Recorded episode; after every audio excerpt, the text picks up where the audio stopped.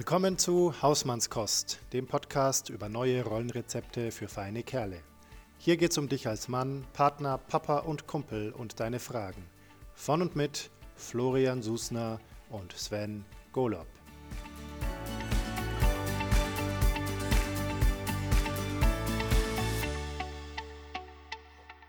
Good morning, Hausmannskost. Ja, äh, guten Morgen hier bei Episode 28. Boah. Mindestens. Oder mehr. 28 plus. ja, wir sind bei der Hausmannskost und wir sind heute mal wieder ohne Gast. Mhm. Ähm, Ein Tete-a-Tete. Was, was auch schön ist, weil der Sven ja eigentlich mein liebster Gesprächspartner bei der Hausmannskost ist. Das geht runter wie Öl am Montagmorgen. Ja, wir haben uns äh, so überlegt, es macht tatsächlich Sinn, da wir, ähm, wie ihr jetzt vielleicht schon wisst, Projekte parallel laufen haben, um äh, uns ein bisschen zu, ähm, auszuprobieren. Ähm, haben uns gedacht, wir, wir teilen das ein wenig auf. Wir haben mal Gäste und mal nur wir zwei und schauen mal, was so Sache ist und haben vor allen Dingen dann auch Gelegenheit, uns mal einfach so kurz zu unterhalten und äh, miteinander einzuchecken. Genau, fangen wir doch gleich mal mit dem Check-in an. Mhm. das war mein Check-in. ähm, ja, nee, ich fange einfach mal an, nachdem ich schon so ins äh, Mikrofon schnaufe. also es ist Montagmorgen ähm, und ich bin halbwegs ausgeschlafen, aber ich hatte irgendwie ein recht anstrengendes Wochenende. Zur Hälfte war ich in Sachen Umzug beschäftigt, Sachen klären und so rumfahren. Und die andere Hälfte war irgendwie einfach privat auch viel los. Also wir waren viel bei Freunden und so, was schön war, mhm. aber auch ein bisschen anstrengend. Und mein Sohn meinte heute, er möchte nicht in den Kindergarten. Und mein Gedanke dazu war, ja, ich möchte heute auch nicht in den Kindergarten. Ähm, Wäre heute schön, um einen Tag frei zu haben. Da fehlt dann plötzlich doch ein Tag Erholung, ne? So ist es. Mhm. Mhm. Ja, ja. Und du, lieber Sven, bist denn du da? Mir, mir geht es tatsächlich äh, sehr ähnlich. Ich hatte ähm, meine TA-Weiterbildung am Wochenende. Und das heißt, der halbe Freitag und der ganze Samstag waren im Prinzip auch beruflich. Also es hat ja eine ganze Weile gedauert bei mir, bis ich das mal geschnallt hatte, dass das auch, also dass es keine Freizeit ist, sich weiterzubilden. Auch wenn es eine Art Hobby ist. Ähm, ja, und tatsächlich, ich merke es auch. Also gestern war ein wunderschöner Tag, den wir so als Familie total schön genutzt haben. Insofern fühle ich mich verhältnismäßig ausgeruht und trotzdem, ja, könnte es gerne ein bisschen mehr sein. Aber ich, ich vermute mal, das ist irgendwie, ja, selbst wenn ich jetzt den Samstag auch noch gehabt hätte, würde es mir nicht anders gehen. Es ist, glaube ich, gerade eine allgemeine Erschöpfung, der, äh, der kaum beizukommen ist. Ja, zumindest nicht so schnell wahrscheinlich, ja. Mhm. Ja, und gerade diese Ausbildungen, die haben das ja an sich, dass sie zwar so wie ähm, Karl Valentin über die, nein, Karl Valentin ist, äh, Karl mhm. Valentin über die Kunst sagt, der ist schön, aber macht viel Arbeit. Mhm. Mhm. So ist es, so ist es. Ähm, ja, dann würde ich doch mal sagen, dann schauen wir doch mal direkt auf den Stand der Dinge. Ja, also für die, die es nicht mitbekommen haben, vielleicht noch kurz, Florian, was, was genau machen wir da eigentlich und warum? Warum tun wir uns das an? Ja, das frage ich mich auch. Nein, also der Sven und ich, wir haben uns gedacht, wir machen für die zweite Staffel, in der wir uns ja gerade befinden, eine, ein kleines äh, Selbstexperiment. Und so hat, hat sich jeder von uns etwas gesucht, das, auf das er Lust hatte, also insofern ist es schon auch was, was zumindest ich auch gern mache. Ähm, das aber so ein bisschen was ist, was man eigentlich als Mann vielleicht nicht macht. Oder wo auch innere oder äußere Stimmen einem sagen könnten, ähm, warum machst du das denn? Mhm. Das machen doch Frauen. Und da habe ich mir das Ballett ausgesucht. Und ich habe angefangen zu nähen. Genau. Und, Und haben heißt, unsere ersten. Ja, Genau. Bitte. Ja, und haben unsere äh, ersten Erfahrungen gesammelt. Ich habe ja das letzte Mal schon, das vorletzte Mal schon ein, eine, ein, einen kurzen Einspieler gemacht. Ähm, ich selbst am Außenmikrofon vor dem Ballettstudio stehend. Und da werden wir heute ein bisschen weiter hören, wie meine weiteren Erfahrungen waren. Und ich habe gehört, dass wir von Sven auch ein bisschen was hören. Das ist richtig. Denn ich habe tatsächlich auch meinen Nähkurs, also quasi vor und danach äh, einer Einheit, auch mal meine Gedanken aufgenommen und werde die gerne teilen. Ja, und ich würde vorschlagen, wir hören uns das einfach gleich mal an. Oh, yes. Let's get ready to rumble. Womit fangen wir an? Ähm, ich würde mal mit dem Nähkurs anfangen. Ja. Wenn es okay ist. Jetzt muss ich gerade mal schauen. Ist das die? Ja, ich bereite gerade alles vor, um mein, äh, die Fortsetzung von meiner Nähschule anzugehen. Ich freue mich jetzt richtig drauf, habe äh, die Tage immer mal wieder dran gedacht und ja, es schien mir dann immer so ein bisschen aufwendig, es wirklich anzugehen. Deswegen habe ich so ein bisschen vor mir hergeschoben. Ähm, aber heute ist es endlich soweit. Ich nehme mir die Zeit und ja, bin äh, echt gespannt, was jetzt kommt. Ich glaube, es geht auch ein bisschen technisch weiter. Also bis ich meine ersten äh, Projekte richtig nähe, wird es wahrscheinlich noch dauern, aber das ist auch okay so. Ähm, da merke ich tatsächlich, dass ich noch ziemlich Respekt davor habe. Von daher bin ich ganz froh und erleichtert, äh, wenn ich jetzt erstmal noch ein bisschen mehr um, über das Drumherum lerne und bin auch recht froh, dass ich mich noch mit gar nichts äh, zeigen muss. Äh, äh, ja, so ein bisschen überwiegt dann immer noch äh, auch die Unsicherheit, äh, ob ich das wirklich kann. Also mal schauen. Ich werde berichten. Das war also, bevor ich mich dann dran gesetzt habe. Jetzt können wir auch direkt mal hören, wie es danach war. Ah, okay.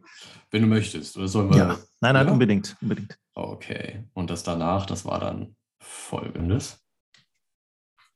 Okay, für heute mache ich jetzt Schluss. Ähm, ja, es ging jede Menge wiederum technische Details, Nähnadel, verschiedene Stoffarten, Garne. Äh, ja, und ich staune, was äh, für ein äh, breites Wissen das wirklich braucht, um überhaupt mal wirklich gut anfangen, anzufangen zu nähen. Ähm, ich denke mal, demnächst komme ich auch dazu, die ersten Projekte zu starten. Ähm, ja, so langsam juckt es mich tatsächlich äh, in den Fingern, um dann auch mal so erste Ergebnisse zu sehen. Aber meine Güte, ähm, jetzt bleibe ich einfach mal geduldig und äh, freue mich auf meine nächste Einheit in meinem Nähkurs. Das ist, das ist tatsächlich äh, was sehr Spannendes. Ich dachte ja wirklich, ich fange einen Nähkurs an und äh, nach zwei Stunden sitze ich da und die Nadel glüht.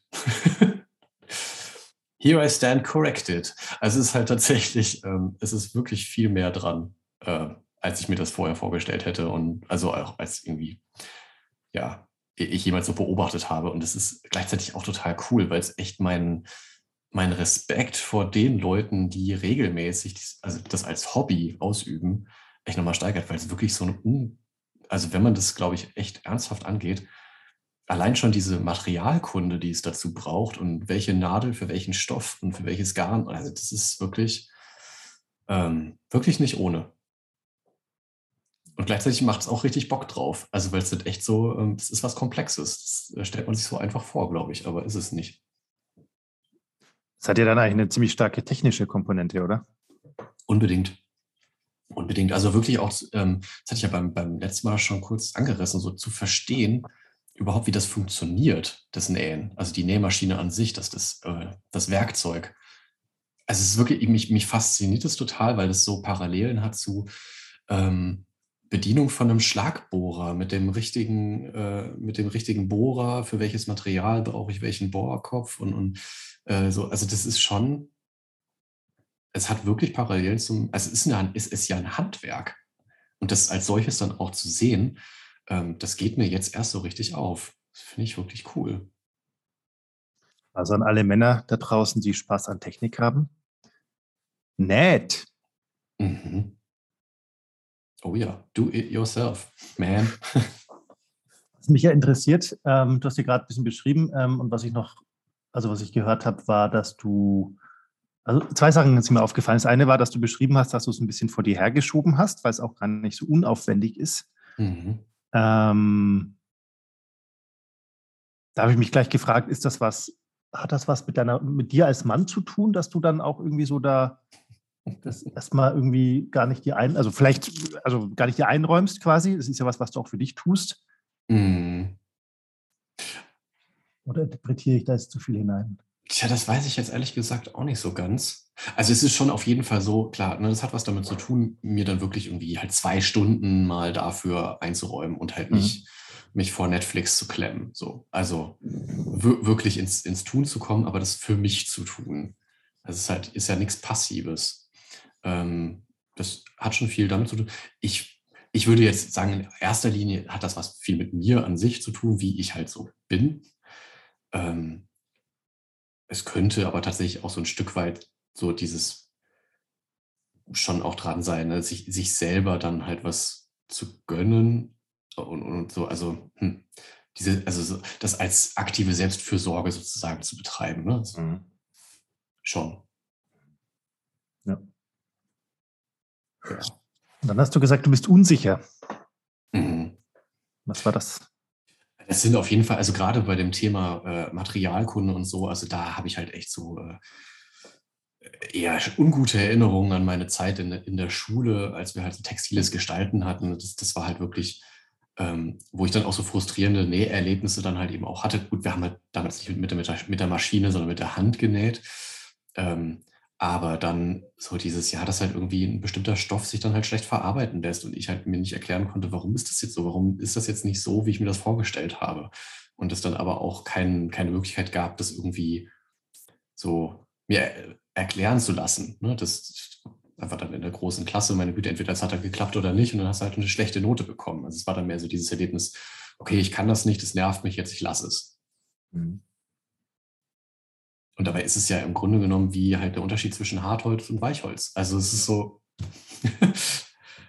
ja, eigentlich voll ja. naheliegend und, und dann wiederum, aber muss es dir halt auch mal jemand erklärt haben und die Geduld aufbringen, zu sagen, guck mal, wenn du das so machen willst, dann erklär mir, was du willst und dann machen wir das gemeinsam. Mhm.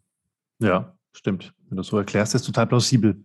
Einfach ein anderes Material mit anderen Eigenschaften, die man mhm. halt kennen muss die ja dann auch alle so ihre Vor- und Nachteile haben. Also das ist ja auch das Schöne daran. Also das heißt, man hat schon auch viel, viel Raum ähm, zu erkunden, wo, was will ich eigentlich damit machen und wofür brauche ich es. Mhm. Ja. Und jetzt ähm, hast du da schon irgendwie, wenn du nicht reinschaust, Gedanken oder Gefühle oder so, die aufgetaucht sind, während du genäht hast oder als du angefangen hast zu nähen vielleicht, die ähm, mhm. damit zu tun haben, dass das ja was ist, was unter Umständen eher eine Frauensache ist in der subjektiven Wahrnehmung? Mhm. Ähm, oder war das, oder hat das keine Rolle gespielt? Mhm. Vielleicht schon so, also so, so, unterschwellig vielleicht schon. Also, dass ich jetzt schon am Anfang halt dieses, ich glaube, das hatte ich schon beschrieben, so dieses Gefühl hatte von, haha, jetzt bin ich irgendwie voll die Ausnahme und ich fange jetzt an zu nähen. Ne? So gerade dieser, dieser Applaus von der Damenwelt, hurra, ne? jetzt bin ich halt wieder irgendwie der, der Ausnahmemann. Das ist, das war schon auch da. Also dieses, jetzt fühle ich mich mal für Co ge, gebauchpinselt dafür, dass ich so ein toller Hecht bin. Mhm. Ähm, und ja, und dann aber tatsächlich auch so schon auch wirklich die, die Sorge, ich würde es jetzt noch nicht ganz Angst nennen, aber schon also eine Form von Angst, ähm, dann halt irgendwie wieder bestätigt zu werden, dass ich das nicht kann. Mhm also da irgendwie relativ früh an meine Grenzen zu stoßen und festzustellen, das war also irgendwie echt eine richtig miese Idee, damit anzufangen, weil ich habe es doch schon mal versucht, es hat nicht geklappt. Ähm, so, also mir da die zweite Chance zu geben, das hat mich schon Überwindung gekostet. Mhm. Ja. Ja, aber hast du ja gemacht. Ähm, genau. Und es ist ja, also ist wirklich so, dass, dass ich echt auch Bock drauf habe. Also die Nähmaschine steht jetzt auch gut sichtbar in meinem Büro. das heißt, ich laufe oft genug, genug dran vorbei, dass sie immer mal wieder Hallo sagen kann. ja, cool. Ja, schön, wenn man sich so ein bisschen mit seiner Nähmaschine anfreundet. Mhm. Das ist ja noch nicht mal meine. ah. Das ist ja. ja, das, das ist es ja. Ja. Okay. Gut, na dann lass uns mal ins Ballett reinschauen. Ich bin schon ganz neugierig. Ja, schauen wir mal. Also letztes Mal bist du ja sehr, sehr euphorisch aus der ersten Einheit rausgegangen. Das vielleicht nochmal so als Anknüpfungspunkt. Das ist richtig. Äh, oh Gott, ich bin jetzt gerade hier, mich verlaufen. ähm, so, hier, genau, jetzt hier eine Episode von meiner dritten, vom dritten Mal Ballett. Mhm. So, jetzt war ich heute zum dritten Mal beim Ballett. Ähm, war ziemlich spannend. Also ich bin ja normalerweise mittwochs, aber diesen Mittwoch kann ich nicht. Deswegen war ich jetzt dienstags und bin prompt, als ich ankam, äh, ein paar Mädels äh, entgegengelaufen, äh, unter anderem die beste Freundin von meiner Tochter. Ähm, die sind acht Jahre alt und äh, deren Mütter und die haben mich dann gleich alle gefragt, oh, was machst du hier? Und irgendwer hat gesagt, ja, äh, äh, du gehst ja ins Ballettförderzentrum, haha. Also die fanden das alles irgendwie lustig, glaube ich, und haben es nicht ernst genommen. Ich weiß nicht, was ich genau, ähm, genau dachten, was ich vorhab. Jedenfalls war, ich stand da und habe die angeschaut und wusste nicht, was ich sagen soll und fand es echt ganz schön herausfordernd ähm, weil ich gemerkt habe, ich, äh, also ich habe sie nicht gesagt, dass ich wirklich zum Ballett gehe, aber ich habe auch nichts anderes gesagt. ich war total blockiert und bin dann da reingegangen, die sind dann weg irgendwann gegangen und dann bin ich rein und dachte mir, was war das jetzt? Habe mich ein bisschen blöd gefühlt, aber ich werde jetzt gleich eine denen Nachricht schicken, dass ich zum Ballett gehe, um das zu klären. Dann wissen die Bescheid. Ähm, aber da war wirklich so diese Stimme in meinem Kopf, nee, äh, das kann man jetzt nicht sagen. Was denken die denn? Und das ärgert mich. Ich ärgere mich über mich selber, dass ich da so spontan nicht einfach sage, ja klar, ich gehe zum Ballett. Weil auch dafür mache ich es ja, um zu zeigen, dass man das als Mann sehr wohl machen kann. Ja, und Ballett selber war schön. Es war eine, äh, weil es ja ein anderer Tag war, eine andere Trainerin, ähm, ein richtiger Anfänger-Anfängerkurs. Der andere ist ja eigentlich schon so ein bisschen fortgeschritten, ähm, wo ich reingehe, weil ich den Lehrer kenne und nicht, weil ich äh, so gut bin. Ähm, und war echt anstrengend und wir haben lauter so Standardfiguren, glaube ich, gemacht. Ähm, aber cool. Ich hatte Spaß und ich freue mich tatsächlich aufs nächste Mal. Ja, das war mein äh, Fazit zum dritten Mal Ballett.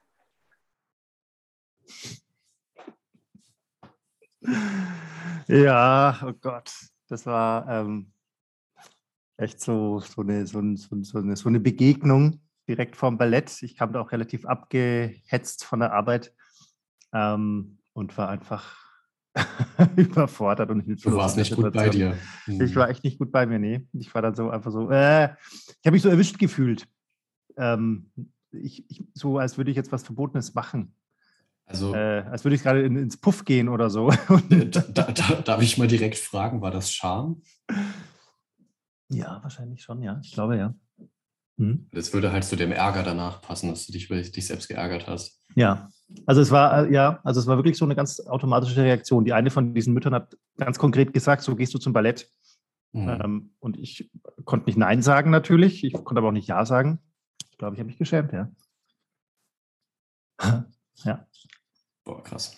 Mhm. Aber ich, ich glaube, mhm. diese Erfahrung hat auch ein bisschen schon nachgewirkt. Also ich, ähm, ich glaube, diese Erfahrung hat mich darin bestärkt, es möglichst jedem zu erzählen, dass ich Ballett mache, auch wenn es mir schwerfällt. Ähm, ich hatte zum Beispiel schon in einer IT-Firma ein Seminar, das ich gehalten habe, äh, mit lauter IT-Lern äh, und habe das da als Beispiel für irgendwas, äh, aber habe davon da bei denen erzählt, dass ich Ballett mache. Eine reine Männerrunde war das. Ähm, wow.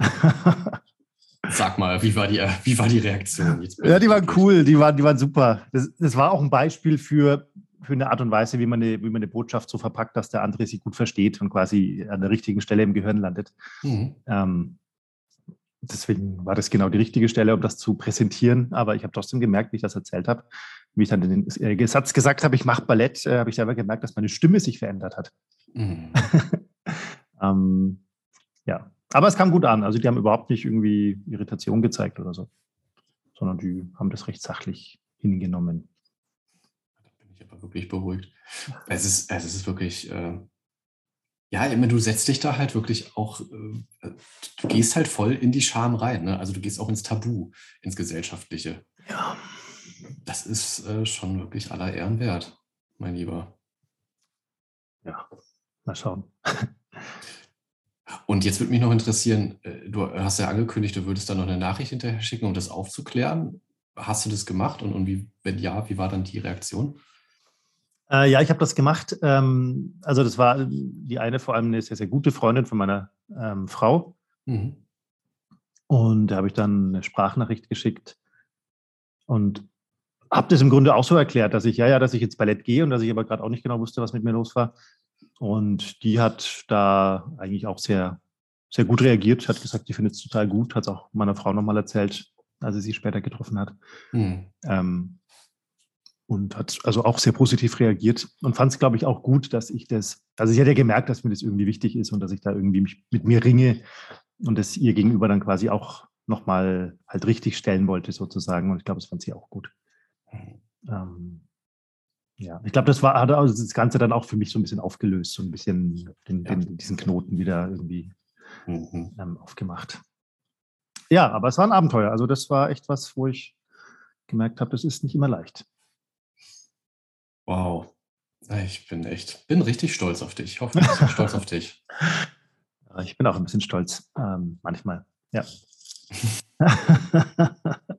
ja, jetzt kommt, ich bin, ich war jetzt ein paar Mal im Ballett und jetzt kommt so der Punkt, wo ich dranbleiben muss. Also wo ich jetzt, wo jetzt die Entscheidung quasi fällt, ob ich das jetzt nur mache fürs Abenteuer, nur gemacht habe fürs Abenteuer oder ob ich jetzt ein bisschen den längeren Weg noch gehe. Denn ich habe mir ja was vorgenommen. Das habe ich letztes Mal, glaube ich, auch schon gesagt.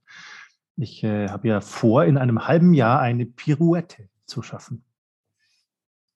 Das ist wahrscheinlich schon äh, sehr ambitioniert, oder? also mein, mein Lehrer, der war sehr optimistisch, der hat gesagt, ja, ja, das schaffen wir in einem halben Jahr. Äh, aber er hat mir gleich danach erzählt, dass er, wie er das gelernt hat, jeden Tag vom Spiegel trainiert hat. Ich weiß nicht, ob das eine Botschaft von ihm war, dass ich das auch tun sollte. Ähm, Nennen wir es mal eine Einladung. Ja, vielleicht. Äh, ich habe keinen Spiegel daheim, wo ich das davor tun kann, deswegen. Ähm, klares Handicap. Du bist entschuldigt. Ja, Handicap. genau. Ja, das ist der Stand von meiner tänzerischen Entwicklung. Wow, klasse. Ich freue mich auf mehr. Ja, ich auch. Okay. Wir wollen für heute noch über was sprechen. Mhm. Genau. Du hattest eine Frage mitgenommen aus unserem letzten Gespräch mit der Tessa. Ja, eine Frage oder einen Punkt. Äh, nämlich, ähm, die Tessa hatte uns ja, ich weiß nicht, wie Sie Ihre Frage formuliert habt, genau, aber es ging um das Thema ähm, aufzustehen, wenn man in seinem Umfeld oder direkt in seinem Leben bemerkt, dass zum Beispiel sexistische Äußerungen oder Handlungen stattfinden oder auch andere ähm, rassistische oder andere Ismen. Ähm, dass man das nicht irgendwie innerlich sich mal kurz schüttelt und irgendwie weglächelt, sondern dass man aufsteht und sagt, das äh, geht so nicht. Und das ähm, ist ein Thema, wo ich gerne noch mal kurz drüber sprechen möchte. Hm. Warum ist das so schwer und wie schafft man das eigentlich in den richtigen, wichtigen Situationen, gerade wenn es schwerfällt? Also mein erster Impuls ist tatsächlich, äh, dass du ein schönes Beispiel gerade eben geliefert hast. Ne? Also, weil auch das hat, denke ich mal, viel mit Scham zu tun. Scham ist ja so das, das Soziale der Grundgefühle. Das heißt, also, dass uns so, ein, so eine Orientierung liefert, wie, wie wir uns anzupassen haben, um gut anzukommen in der, in der Gesellschaft, in der Gemeinschaft, in der wir sind. Also unseren Platz irgendwie einzunehmen. Und das heißt, in solchen Situationen wägen wir dann ab zwischen, beschädige ich jetzt durch die Konfrontation die Beziehung oder kann ich halt irgendwie tatsächlich irgendwie auch dagegenhalten, ohne dass meine Position beschädigt ist? Und wahrscheinlich, ich würde mal vermuten, dass es tatsächlich Übung braucht. Also sozusagen im Kleinen, im Kleinen anzufangen, das zu üben, Sachen zu konfrontieren, die, ähm, die man ja, die, die einem selber wichtig sind. Ne? Also wie, wie jetzt, wir hatten ja das Beispiel mit der, der Tessa, also wenn halt eben sexistische Sprüche kommen oder transfeindliche Sprüche, ähm, so die, die Männerrunde und dann kommt halt irgendwie was äh, und dann halt eben nicht mitzulachen, sondern zu sagen, finde ich jetzt eigentlich eher nicht lustig. Ich kenne jemanden, der, was würdet, würdet ihr dasselbe dieser Person sagen? Ähm, und das ist halt unbequem. Es ist unbequem und es ist, glaube ich, erstaunlich schwierig, ähm, diese Rolle des, des Spielverderbers oder Spaßverderbers einzunehmen. Ja. Ähm, das ist eine Herausforderung. Und ich glaube, also ich habe da mal drüber nachgedacht, wie ich mich in der Vergangenheit da verhalten habe. Und ich glaube, ich habe tatsächlich zwei Strategien gehabt, damit umzugehen, die beide, ähm, glaube ich, immer, also unterstelle ich mir jetzt selber so mit dem Ziel verbunden waren, eben die Beziehung nicht ähm, zu beschädigen oder auch meine, meine Rolle nicht zu beschädigen. Mhm. Die eine Strategie war, wenn unter Männern sowas passiert ist und keine Frau da war, dann habe ich äh, so ein bisschen mitgeschmunzelt. Also wenn alle lachen, dann kann man ja leicht irgendwie sich so ins Lachen reinlegen. Ähm, und mir gedacht, ach ja, ist ja nicht so, nicht so, nicht so, nicht so schlimm und ist ja eh keine Frau da und äh, ich sehe das ja eigentlich anders, so irgendwie. Und wenn eine Frau da war, in dem Fall, ähm, glaube ich, war meine Strategie einfach nicht mitzulachen. Also einfach kurz so zu tun, als wäre ich nicht da. Mhm. Ähm, aber in beiden Fällen war die Strategie nicht zu sagen, ich finde es blöd. Mhm. Ja. Es ist eine, eine echt verflixt vertrackte Sache, ne? Weil, also es entsteht ja einfach nur auch eine Gruppendynamik. Das, also es ist nochmal, glaube ich, was anderes, wenn man es im Einzelgespräch hat. Also das, das Gegenüber was sagt, auf das man jetzt halt eben da nicht eingehen will. Aber wenn halt gerade so eine Gruppensituation da ist, ist der, der Anpassungsdruck natürlich nochmal größer. Also dann. Ja. ja. Ich habe tatsächlich jetzt auch keine, keine perfekte Strategie zur Hand, ganz offen gesagt. Ähm, mein Gedanke, also so, so, eine Fantasie, die ich habe, wäre halt tatsächlich dann noch mal zu gucken, gibt es irgendwie Verbündete in der Gruppe, die dann, die ich zum Mitl nicht mitlachen animieren kann. Mhm. Also dann halt zu fragen, so, hä, okay, äh, hier, Dieter, warum lachst du jetzt? Du kennst doch auch jemanden. Wir kennen doch beide irgendwie die, weiß ich nicht, Denise, so, wie, wie würde die das jetzt auch lustig finden? Oder so? Also vielleicht eher dann auf der Einzelebene. Also sozusagen, die vielleicht auch ein Stück weit die, die Scham halt ähm, äh, weiterreichen. Das klingt jetzt auch ein bisschen manipulativ, aber in dem Sinne, so das gar nicht so zu sehen, dass es jetzt was Schlimmes ist, selber irgendwie den Spaß zu verderben, sondern eher tatsächlich das auf die Ebene zu bringen. Und guck mal, äh, das, was du jetzt machst, ist doch völlig wider dem, was du sonst von dir gibst.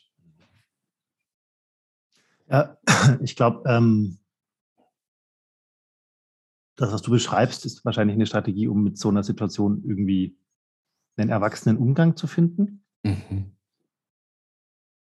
Ähm, die Männergruppen, die ich kenne, in denen ich vielleicht manchmal lande, die da geneigt sind, solche Art, also so eine Art von Witzen zum Beispiel zu machen oder Sprüche zu reißen, ähm, das sind Männergruppen, die an der Stelle, glaube ich, so funktionieren wie damals in der Schule als Jugendliche. Mhm. Und ich glaube, und ich glaube, das ist auch das Herausfordernde und perfide, dass ich als Jugendlicher natürlich, da war dieser Anpassungsdruck ja noch viel stärker und die, die eigene Unsicherheit noch viel größer und der, der Wunsch dazuzugehören noch viel stärker.